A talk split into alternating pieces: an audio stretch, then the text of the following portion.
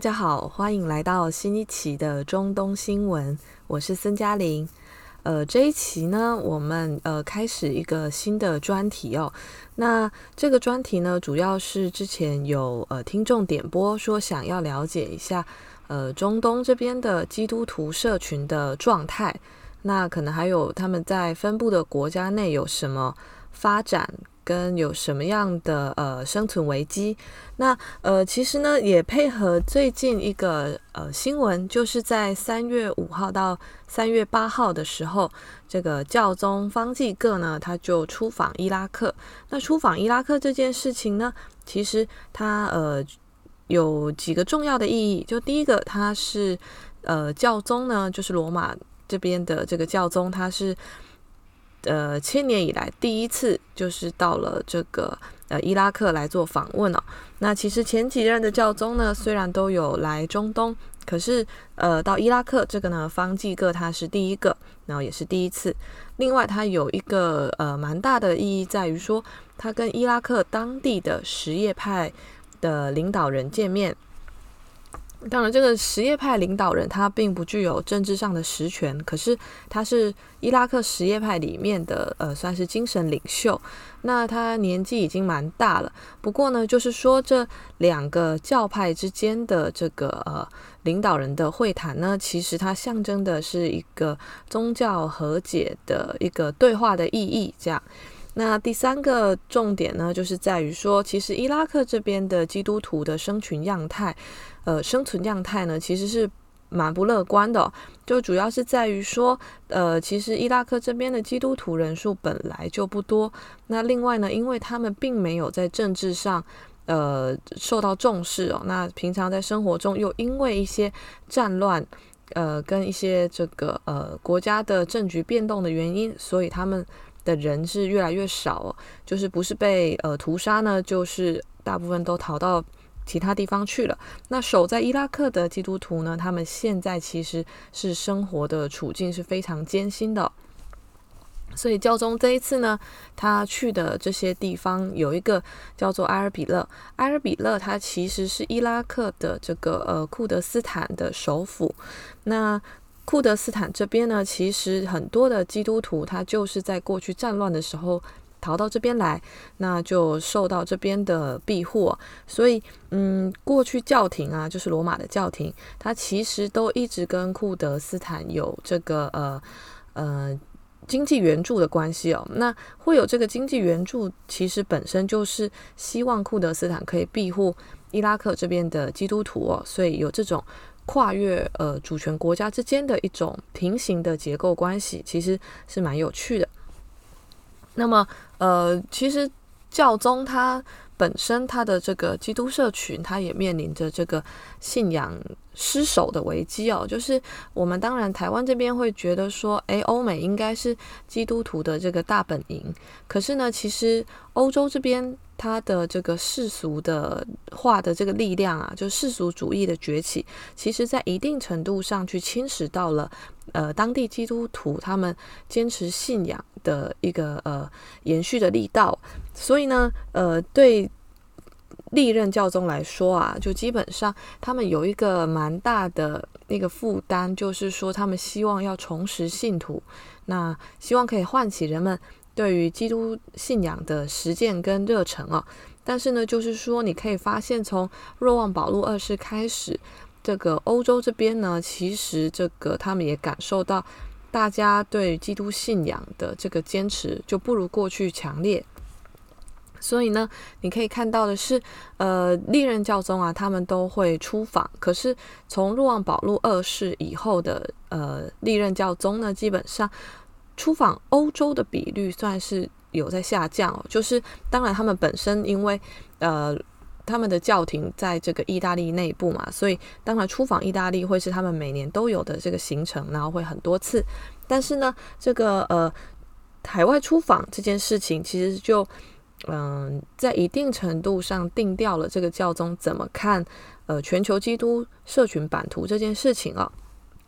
那从本笃十六世开始到方济各，其实很明显的可以看出，这个海外基督社群的版图，其实反而是这两个教宗比较想攻略攻克的部分。那方济各他其实更体现出来的是，整个欧洲的基督信仰核心，它已经是有点崩溃的情况呢。他试图从边缘去，呃，让每一个边缘变成该地的小核心。那看可不可以，就是透过他的出访，跟当地的社群有一些连结哦。所以呢，呃，方济各他其实上任以来，他不止去了呃约旦，那还有这个巴勒斯坦，那还有呃以色列，他还来了这个伊拉克。另外，他也去了很多次的非洲哦。还有像古巴，那古巴这个就算是蛮呃重要的一个行程。那还有他也去了蛮多次的这个呃拉美，那还有东亚这边，所以可以看得出来，方济哥他是走一个从 乡村包围城市的这种路线哦。所以可以看得出来，这个是教宗本身在面对呃整个基督信仰的危机的情况下，他所做的一些地缘出访的考虑。所以说，他来伊拉克这件事情，他并不是简单的说要宗教和解这件事情哦。伊拉克这边的基督社群，就算是一个蛮岌岌可危的情况。那教宗来这边，他有一个蛮大的呃目的是希望可以。就是说，透过他的到来呢，让当地的呃基督社群有更大的信心，就是可以守在这边，不要继续呃外逃哦。那另外，他也透过他私人跟整个教廷跟这个伊拉克的库德斯坦的交往，常年的稳定的交往呢，希望他们可以继续。不要呃迫害这个基督徒，因为其实在过去这个嗯基督徒如果逃到库德斯坦里面呢，他们通常会面临一个压力，就是说他们会渐渐的被呃库德族化，这样就包括说有的人可能会呃被迫要去学呃库德语啊，那尽管他的母语可能是阿拉姆语，或是可能是阿拉伯文，那。但是呢，就是说你有时候寄人篱下嘛，那人在矮檐下就不得不低头，所以这个有时候啦，这种少数族裔、少数族群他们的呃生存呢，很大程度上是要靠放弃一些对本身的文化跟特质的坚守，那才能达到。所以教宗这次的出访，你与其说它是宗教和解的这个外衣，那不如说它实际内部考量的还是整个全球基督版图的布局这样子。那所以就是说，其实我会看到一些文章在讲到说这个哦，这个是宗教的和解啊，这样。那那其实 我就会觉得这个这个可能还看得比较浅一点，嗯。好，那就是我们现在来进入今天的一个呃重点，那就是呢这个呃基督社群在中东这边，它现在的样态到底是怎么样哦？那基督教呢，它其实是发源于中东这边的传统宗教。那虽然说呢，现在的这个。呃，世界啊，主要都认为基督教的重心是在欧洲，尤其是在呃意大利的罗马这边。但是它其实早期它的发源地就是在中东这个地方哦。那你可以从一神教的呃整个它的信仰内部的一些规划呃的一些规范，还有一些借条来发现，其实它很大程度上是反映了两河流域。跟整个西亚这边早期比较艰困的生存环境，所以它的戒律会比较严格一点。那在这些三大一神教里面呢，你也可以看到他们的神其实是比较严厉的。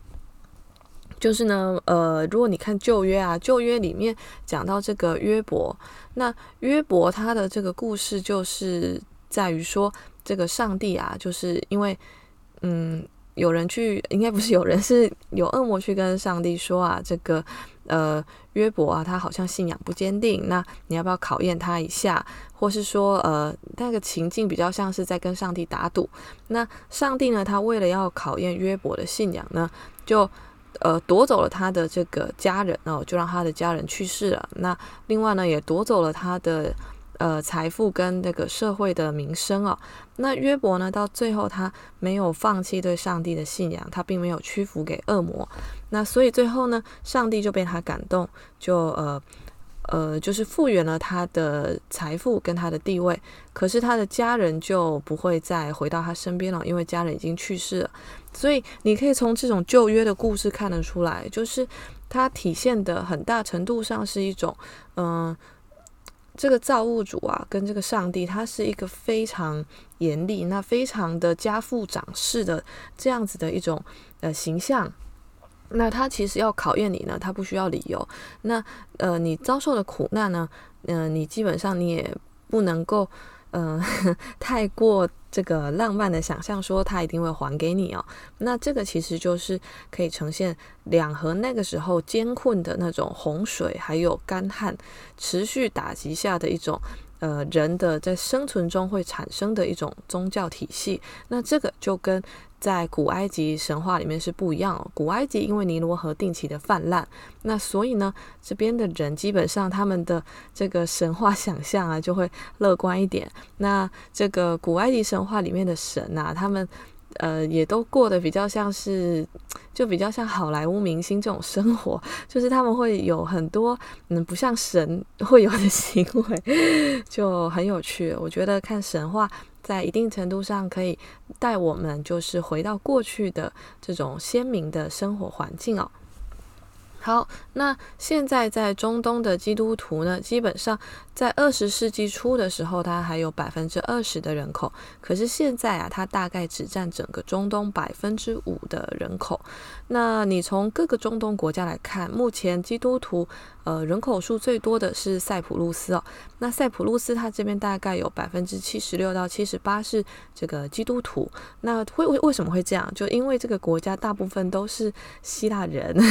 所以。以当然就会是这样嘛。那他们的主要信仰的教派就是东正教。那么第二个呃国家呢，就是黎巴嫩。黎巴嫩它的基督徒的比率也很高哦，就大概是在百分之三十九到百分之四十一之间。那么他们主要信仰的教派是这个马龙派。这样。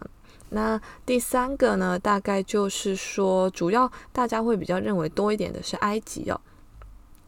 埃及这边呢，它的这个基督徒人口大概占它的人口百分之十，那里面主要是这个科普特人哦。科普特人呢，他们这个社区也通常被说成是中东最大的呃基督教社区哦。那虽然它的人口可能没有黎巴嫩的马龙派基督徒多，可是呢，就是科普特人他有。呃，很大的海外社群哦，就包括说你在美国啊，你如果看到一些这个基督徒，尤其是阿拉伯基督徒呢，他们呃有很大的可能就会是这个科普特人。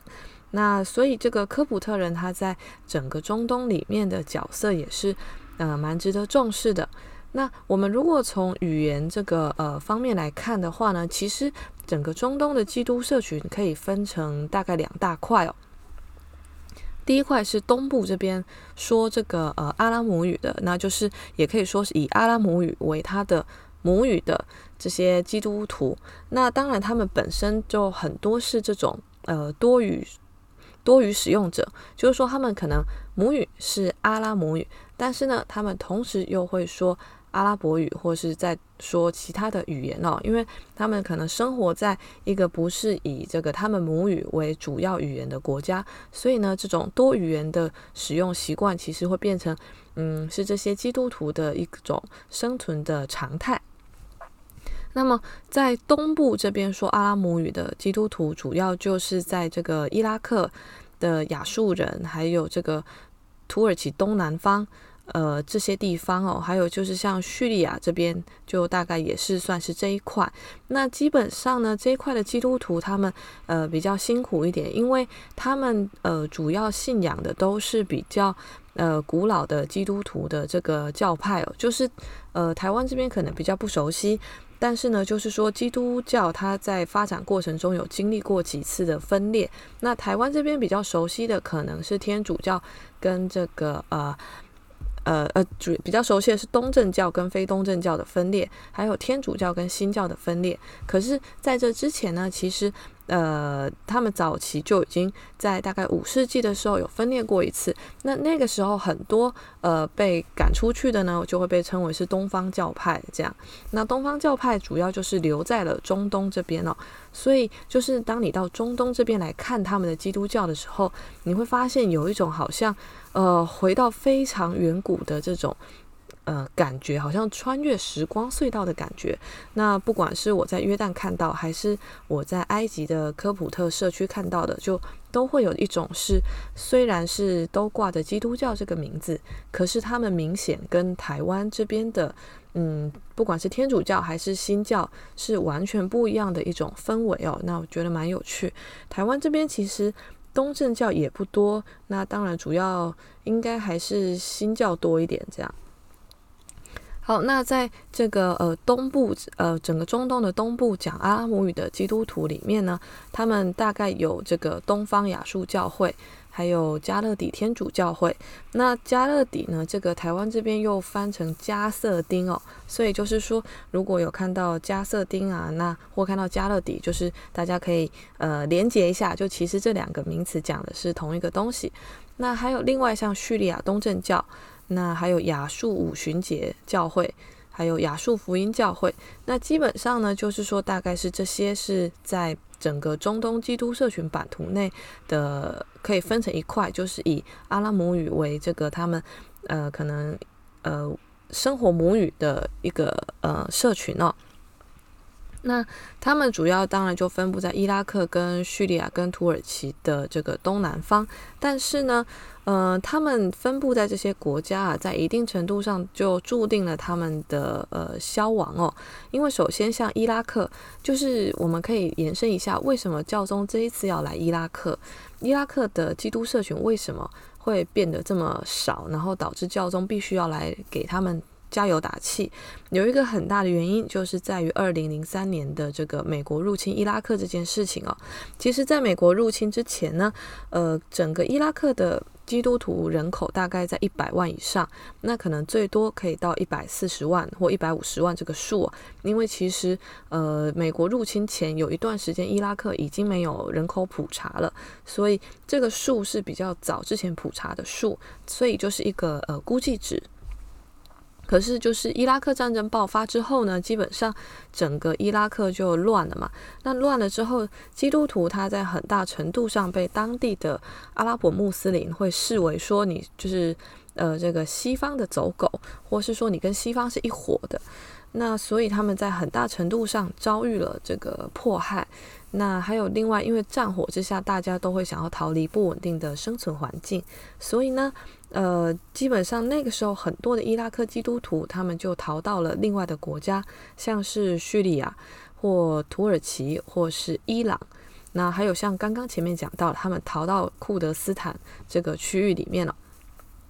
那所以呢，现在守在伊拉克的基督徒，呃，如果统计，他们大概只剩三十万到五十万。那其实这个就非常的少哦。那后来呢，又在二零一四年的时候啊，二零一四年的时候呢，这个呃伊斯兰国崛起，伊斯兰国崛起又再一次的冲击到这个伊拉克跟叙利亚这两个地方的基督徒的社群哦。因为伊斯兰国它主打的就是一种暴力的宗教意识形态。那所以他的统治下，当然基督徒不可能有好日子过嘛。所以呃，整个伊拉克的这个呃基督徒人数又再次的这个下降。那当然就是在这个时候，又有更多的基督徒他们跑到呃库德斯坦里面，因为叙利亚也开始不安全。因为后来阿拉伯之春爆发之后，叙利亚它也陷入一个呃纷乱的状态。那再加上伊斯兰国同时在叙利亚也呃开始闹事哦。所以基本上基督徒，呃，你要么你就跑到比较远的海外，那不然你可能就跑到库德斯坦，就是就近跑进去。但是还是有人会守在他们原本居住的地方，那这其实就。呃，令人非常的感伤哦，因为他们经历了这个伊斯兰国那么长的蹂躏，那还是坚守在那里没有离开，这真的是，嗯，可以在很多的伊拉克现在出版的这种伤痕文学的小说里面会讲到。那这些伤痕文学的小说，它分很多种，那有一种就是讲这个基督徒在过去的战火下怎么生存的这个故事。那有一本书叫做《Ya Maryam》，Ya Maryam 这个是阿拉伯语，那翻成中文叫做“奥，玛利亚”。那“奥，玛利亚”呢？它其实玛利亚是指这个圣母，它其实呃，你可以视作它是一个伊拉克的基督徒，他们当代的为他们遭受到的苦难跟要不要离开、要不要留下来所做的一个呃矛盾的抉择跟挣扎哦。它里面呢，就是呃讲了两个主角，那有一个主角最后就在这个教堂的爆炸案中牺牲了，那有一个主角呢，他最后就决定离开了伊拉克。那所以就是说，不管他们做了什么选择，基本上都是一个基督徒，他想要留在故乡，或是他想要嗯、可能到海外去，但是保住性命与家人这样子的呃痛苦的挣扎。那所以就是说，有时候看这些故事，会觉得嗯。他们的信仰啊，就是经历这么久还没有被消磨殆尽，其实是非常感人的一件事情。那但是也是令人不舍的一个遭遇哦。好，那我们来看一下中东这边的第二个呃基督社群，那就是说这个基督社群呢，它主要是曾经以那个阿拉姆语为母语。那但是呢，他现在的母语是这个阿拉伯语。那主要这些人就会是这个呃马龙派的基督徒。那主要当然就分布在这个黎巴嫩的境内哦。另外还有像在以罗呃，对不起，在以色列，以色列也是呃这样子的状态，就是这边的基督徒也是以阿拉伯语为这个母语哦。那他们就是主要是。呃，以色列这边的马龙派基督徒，或是说是叙利亚东正教，或是这个呃希腊天主教这样子，那当然他们就是在以色列内部，通常是被划分为阿拉伯人，但是他们也可以这个自己选择，因为以色列内部也有一个人口是登记成这个亚兰人，那亚兰人其实他就是呃。讲阿拉姆语的人，或是说他自己认同他是出自这个地方的人，这样子。那其实阿拉姆语它，它我们刚刚讲了很多次这个名词。阿拉姆语呢，它是闪呃，该怎么讲？就是算是一种闪含语系下面的语种。然后呢，它跟希伯来语还有阿拉伯语都算亲戚。呃，算是比较古老的语言，但是现在其实很少人会讲，就它的使用人数是没有希伯来语跟这个阿拉伯语的人口多的，所以算是在中东比较弱势的一种语言。但是呢，就是说，呃，它基本上就还是有人用嘛，那只要有人用，有人把它当母语，它就可以继续活下来哦。呃，阿拉姆语呢，它在中文的翻译里面，它有时候会被。呃，翻译成亚拉姆语跟亚兰语，所以刚刚讲的这个以色列，它的呃身份登记里面有一种说他们自己登记成亚兰人，那这个就是呃表示说他们自己登记成阿拉姆人这样子。嗯，大家以后如果看到那个阿拉姆语跟亚兰语，就也可以做个连接，就其实他们是讲同一个东西。呃，就有时候这个中文的翻译，因为这个呃翻的这个比较种类多一点，所以就是有时候识别起来会 有一点这个呃阅读上会辛苦一点。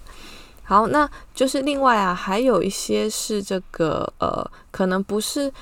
讲阿拉姆语，那也不是讲阿拉伯语的这个基督徒哦，他在中东也是有，但是嗯、他会被认为是一个是比较少数的。那包括说像亚美尼亚人，那亚美尼亚人呢，他们现在在中东最大的社区是在伊朗，大概有二十万。我之前去伊朗的时候，就有看到他们的这个亚美尼亚的这个主教座堂，那真的是啊、非常棒，就他们教堂里面这个真的是。非常的辉煌，那也可以看得出来，其实亚美尼亚它的这种传统的信仰跟现在的基督教也是不一样的哦。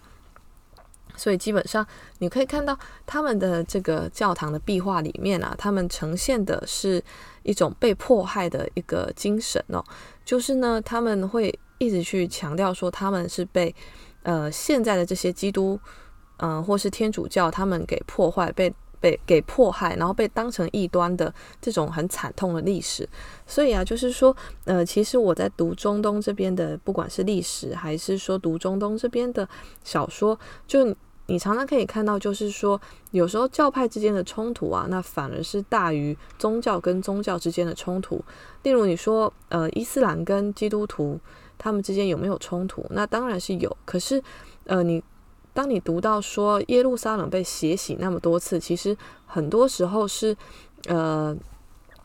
另外一派的基督徒来杀在里面住着的基督徒的时候，你又会觉得说：“哎呀，这个都是同一个教的，到底是为什么要这样杀来杀去？”那当然就是你可以解释说，嗯，因为可能比较弱小那一派，他被视为是非主流的异端。那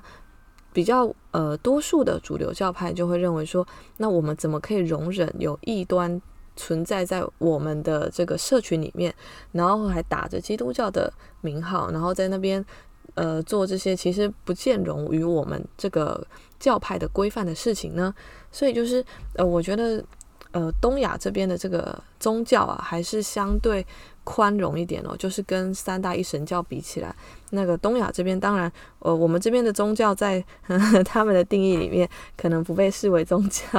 但是 anyway，就是我我觉得我们还是有自己的传统信仰，这样也是很好的，就是不一定要符合这个一神教的规范才被叫做宗教。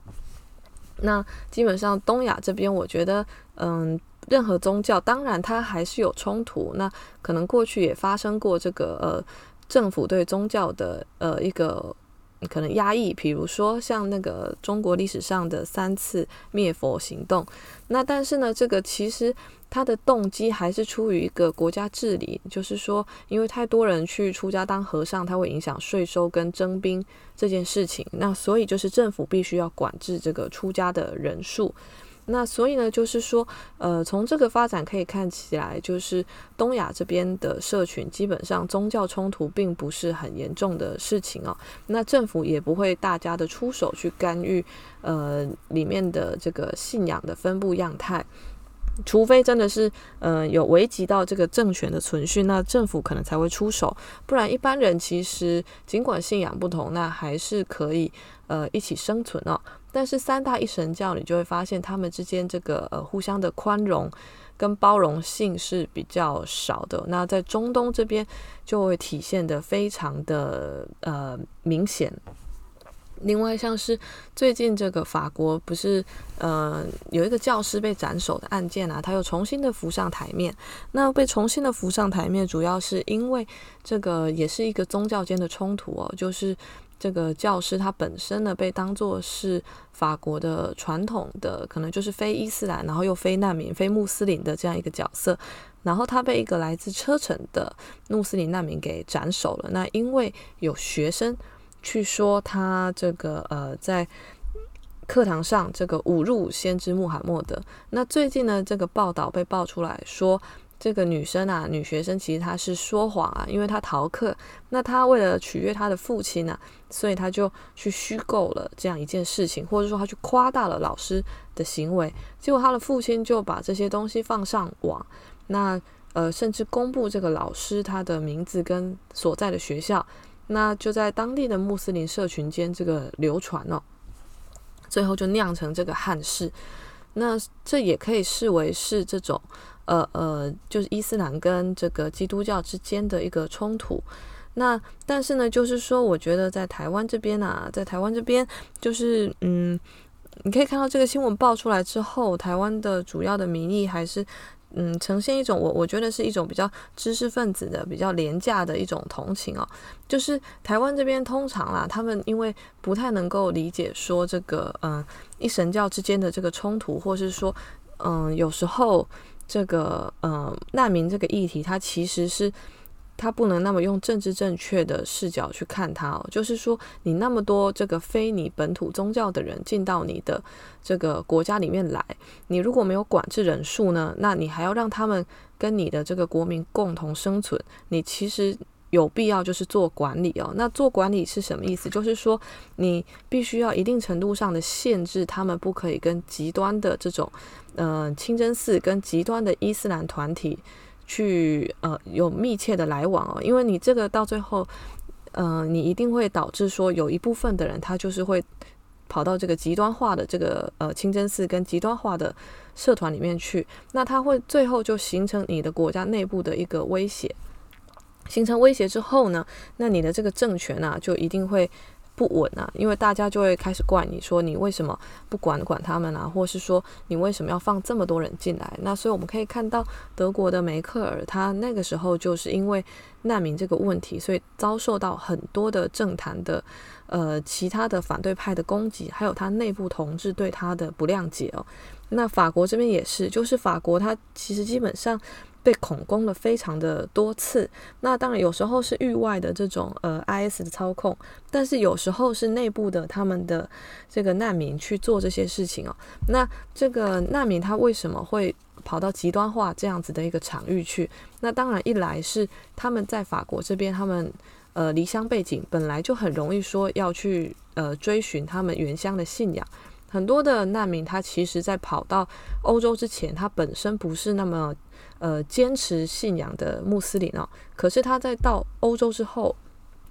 因为整个环境都不一样了，所以他就觉得他有必要再去寻求，或是说去强化他身为穆斯林的身份的这一块。所以就是说，呃，很多难民他到欧洲之后，你会发现他在执行信仰上是更加的虔诚哦。他在吃清真的餐点上，他也会更加的比过去执着。那甚至说，可能有人他在。呃，中东他是不包头巾的那种，就是比较嗯、西化的，稍微西化一点的穆斯林。那到他就他到了欧洲之后，他会自己再包起来哦。那这个可以看成是一个，就是说我们离乡背景之后一种对原乡的。呃，一个怀旧这样子，那但是呢，这个还不涉及极端化的部分，就是很多人他会跑到极端化这个场域，是因为他在法国，或是说在其他欧洲国家，他没有办法呃做那种阶层的上升哦，也就是说，他的社会流动性对难民来讲，其实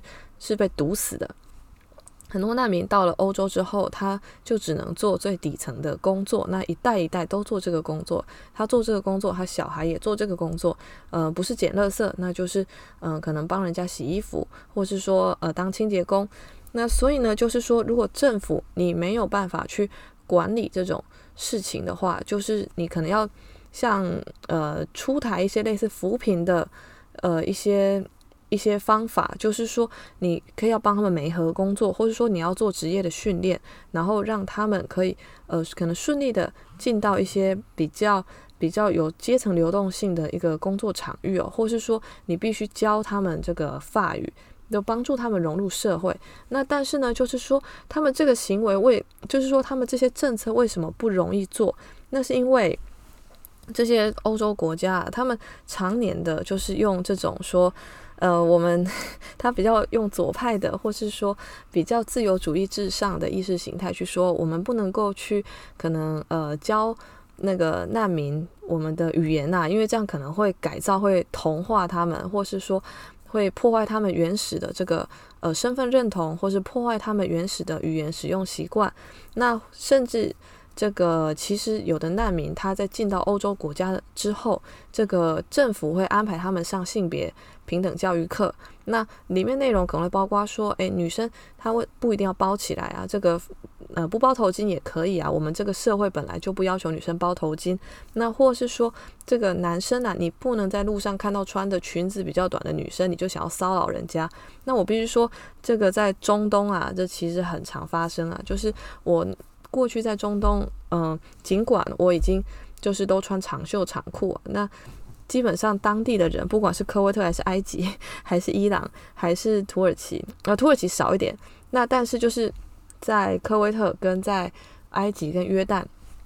基本上很多的阿拉伯男人啊，就只要一看到东亚女生的脸，那他们基本上。就马上就过来，那就可能会想跟你搭讪。那有的比较不礼貌的手就直接就摸上来了。那所以呢，这个是在中东这边，就是你如果身为一个女性，尤其是东亚的女性，你就必须要呵 呵比较凶一点，这样就是才可以呃吓住这些阿拉伯男生哦。就是这是实话哦，就是我我没有这个要歧视的意思，而是说我个人在这边，还有我的这个女性朋友在这边，我们共通的经验都是这个样子。那他们为什么会这样？当然，一来他们呃是觉得说东亚的女生啊，就是他们觉得反正你们都不是穆斯林，那不是穆斯林的话，就摸一下应该没有关系。那他们反而不敢对他们本地的女生这样，那他们也比较不敢对呃西方的白人女性这样，可是他们很容易对东亚的女性有这样子的行为。那可能大家可以呃之后如果要去玩的时候，稍微就是注意一下。但是也不是所有人都这样，但只是说这个在阿拉伯这边，男性有相对高比例容易做这样子的事情哦。那呃，我们回到难民这个议题，就是说难民呢，他呃很多的男性啊，他们在进入这个欧洲国家之后，他们接触到政府给他们安排上的这个性别平等教育课。之后，他们就开始抗议说：“你这是在破坏我们的这个伊斯兰信仰啊！”那所以呢，就是说你会发现很多的欧洲国家，他们对于要如何管理难民，或是说如何让他们融入社会，是没有一个呃，就是比较犹豫不定，比较拿不定方向，因为他们也知道，就是你要管理这群人，你要让他们融入社会，你势必要。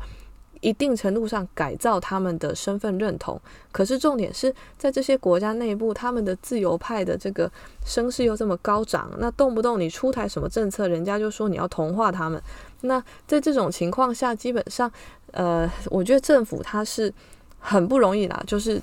做什么都被骂这样。那因此呢，就是说法国他的这个事情斩首事件，它其实体现的是你的政府你没有能力去。想办法让这些难民进入到你的社会，你不管是提供他们阶级流动的机会，还是说去呃让他们认同法国这个国家呢？你其实这两点你都做不到。那这在一定程度上是呃呈现说法国你现在其实。没有那么多的钱，因为其实你做这些事情都要钱嘛。就是你帮难民媒合工作，那你呃给他们一些免费的职业训练，那你可能集中让他们可能住在一起，做一些这个呃上一些文化课，那上一些职业教育课，这个都需要很大的钱。那另外就是也可以看得出来，法国它过去对于管制互联网上的这些极端言论，他也是没有做好，就包括说为什么。这个呃事件出来后，马克宏他马上就冲了他们法国很多家这种比较极端的这个伊斯兰组织，或是说驱逐一些在当地常常散播极端伊斯兰言论的这个教长或是宗教人士，因为这些事情在法国过去政府是不敢碰的。那你不敢碰，你最后就是导致极端主义直接在你的国土内部生根了。那马克宏他为什么被迫要做这些事情？因为他再不做的话，他的这个选票啊，真的就守不住了。最近有一个民调哦，是呃做这个，如果在三月举行总统大选，你会投给谁？那之前呢，大家如果有印象，就法国他有一个极右派的呃领导人叫做 Le Bon，就。中文是翻译叫勒庞哦，勒庞是一个女生哦，那她爸爸本身也是这个法国极右翼的一个政治人物，那她跟她爸爸基本上一脉相承，就是立场啊，然后讲话风格都是一样的。那基本上他们主打的就是说，哦，这个这个我我们啊，这个法国啊少了多少个工作，就是因为有多少个移民进来了。那当然，他这些个言论。呃，是不是有道理？当然，就是说移民来了，确实是有呃占到一定工作，但重点是你去看移民占到的工作都是什么工作？都是很底层的工作啊。那这些工作难道你们法国人、你们大家都愿意做吗？那显然也不是这样了。那但是就是说，勒庞他这个言论在法国是非常有市场。那尤其是法国人，他们看到难民在国内的这个犯罪率其实是相对高的，那甚至上还有这种。性犯罪的部分，那这普遍引起这种法国内部对于难民跟对伊斯兰跟对呃穆斯林这个群体的一个恐惧。所以呢，基本上呃，勒庞他在三月的这个民调里面，他跟马克宏相比啊，马克宏他只。呃，小胜勒庞六个百分点哦，就是如果假设在三月举行这个法国总统大选的话，所以其实马克宏他自己也知道，他现在的这种呃声望是不如过去。那他其实二零二二年法国就要举行这个总统大选，所以马克宏他现在必须要校正自己的位置，稍微讨好一下呃相对偏右的这个选民哦，不然他可能真的会蛮危险。那如果勒庞上来，基本上那就是法国特朗普、法国川普的这个出现。那而且还是一个女生的川普。呃，之前在巴西有一个这个总统哦，现在啊，现在巴西总统叫做博尔索纳罗嘛，那他就被戏称是拉美的川普。那如果之后假设啊，二零二二年勒庞真的赢，但其实我觉得不可能啦，就是这个。这个我还是很难想象，这种极右翼的领导人会打败传统的这个精英人士，然后就占据总统的位置。因为勒庞他是比川普还要夸张的那一种。不过 anyway，如果勒庞他上了的话，那我们就可以预见法国接下来他就会有一个女版的这个川普，然后而且是很夸张的，然后在这边继续他的这个政治表演。所以，总之呢，就是法国它这个斩首这件事情啊，它体现的是这个政府过去在这个左派跟自由的自由主义的这种意识形态主导之下，他们呃不太敢，或是说比较投鼠忌器去管理这个呃国内的这个难民的这个部分哦。那所以呢，呃，马克宏现在虽然有做一些补救，但是还是这个比较。呃，我觉得稍微晚了一点，但是就是说，还是要看他过去，他未来怎么执行这些政策，不管是是不是要编更多的预算来想办法帮助难民可以融入这个工作，或是说是不是呃比较能够顶住左派，或是说比较顶住自由派他们的这个质疑，然后你去让难民上一些法国文化课，教一些法语课。或是帮助他们融入，然后给他们一种国家身份的认同的塑造的一个力道，这样子就是呃，我觉得人类在演进的过程中，常常很多时候这个国家的建构过程，它本身就是一个呃暴力的行为。但是呢，只是说你这个暴力是要暴力到什么程度？那你给这些难民上这些文化课，它当然是一种呃主流文化对少数文化的暴力。可是就是说呢，这个人类的历史啊，就本来就是这样子来形塑的，因为历史是不相信眼泪的。那这也是这些呃海外的难民呢，他们可能必须要面对的抉择哦。好，那另外呢，在中东这边，它除了亚美尼亚之外呢，这个还有这个呃比较小的基督团体，就像是这个乔治亚，然后还有这个奥塞提亚跟这个俄罗斯人啊，那当然他们就都是算人数比较少，当然他们也信基督教，可是他们呃通常在统计里面会被认为是就是比较少数的这个部分哦。哦，那那诶，其实我刚刚又想到，就是说没有讲完这个法国这个部分。那法国这个部分呢，就是为什么会说台湾这边还是认还是呈现一种比较呃知识分子的廉价的同情？就是台湾这边，你看他在针对这个女学生说谎导致老师被杀的这件事情的所有的报道，应该不是说所有，大部分的报道跟文章里面。都会讲到说，哎呀，这个女学生怎么可以说谎啊？哎呀，这这个就是就是因为她啊，所以导致这个憾事的发生啊。那我就会觉得说，你其实当然这个女学生说谎她是不对，可是你把这个责任都就是弄到她的身上，那这其实是 我就会觉得有点欲盖弥彰哦。就是说，其实她才十三岁，那十三岁的年纪，其实小时候谁没有说过谎呢？那她今天她只是。呃，就是为了说要取悦他的父亲，然后他因为逃课，所以他说了这个谎。那这个谎，如果今天是在其他的国家说，在其他的社会说，会不会导致这个老师被斩首？那我想大家应该对这个答案就是心知肚明，就不一定会嘛。就你今天如果在台湾，你跟你的父亲说，哎，这个我们这个课堂上可能啦，就假设说有老师在那边侮辱佛教。那你会不会导致这个老师被斩首？就不会嘛？那 所以就是说，它背后反映的还是法国这个国家，它对于说如何管理难民，或是说难民在这个国家的极端化的困境，它完全没有办法去呃解决这件事情哦。那所以才会导致说一连串的蝴蝶效应，就一个女学生说了谎，然后导致说这个呃言论在整个法国互联网上是。野蛮生长哦，因为法国互联网就像刚刚呃前面讲到的，很多极端化的这种 App 群组啊，还有就是极端化的这些呃，不管是嗯对话框还是说是社团，它没有被法国政府强力的管制跟呃压制，所以呢，这些呃，这个谣言啊，它传到这些社团里面的时候，它在一定程度上，它会被这些社团里面的人继续放大、继续传播，所以基本上。不只是这个女学生需要负责任，中间谁传的这些东西，中间谁又加油添醋了什么东西，这个都是呃，我觉得都是会促成最后这个憾事发生的关键哦。那它本身的一个主要的症结还是在于说，法国你